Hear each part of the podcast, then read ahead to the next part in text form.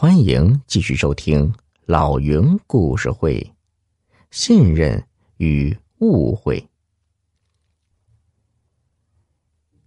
人家女人生了孩子，被众星捧月一般伺候着，自己却天天受尽侮辱，忍气吞声。想到冷眼相待的婆婆和夺门而出的丈夫，小果悲痛欲绝，万念俱灰。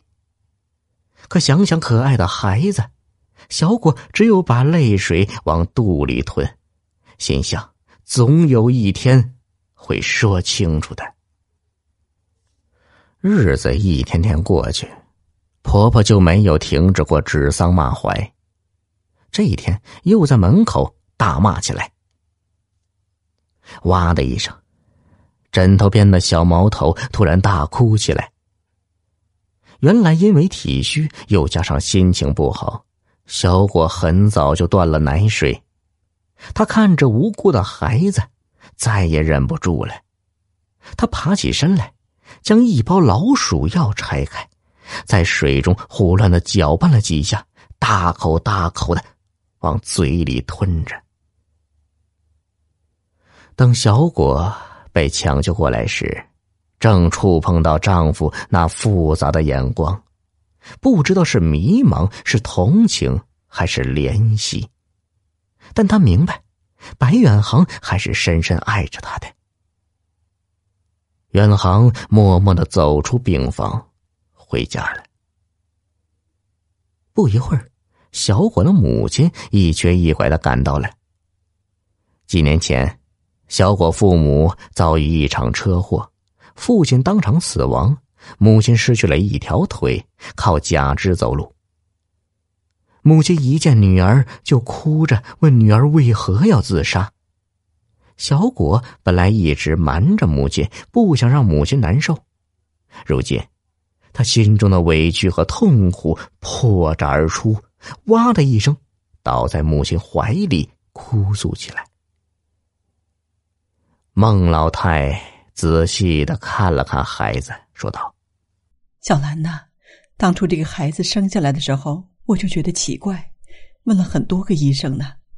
他们说呀，除了和外国人有关系以外，还有一种可能，就是你和远航的上代呀，可能有外国人的血统呢。”小果看了看母亲，说：“啊，妈，你是说我们的上代有可能是欧洲人？”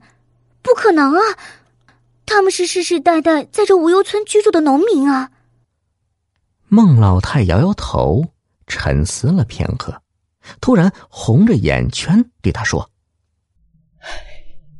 小兰呐，有件事儿我必须跟你说，你不是我亲生的，你是我和你爸从医院里抱回来的。”听到这个消息。小伙一下子愣在那儿。原来，三十年前，孟老太一直不生育，便托邻居抱养了一个女孩，这个女孩就是小果。孟老太告诉女儿：“孩子，我打听过，你的妈妈是兰州人，她生下你以后啊，见又是个女孩，就把你丢在医院，回娘家兰州去了。”至于你的爸爸，据说是个永昌县者来寨人。永昌县者来寨在哪儿？小果马上摸出手机查起了百度，一查他惊呆了。这者来寨是个很特殊的群体。网上资料显示，公元前五十三年，罗马执政官。兼叙利亚行省总督克拉苏决定组织一支庞大的军队进攻安息，也就是今天的中东地区。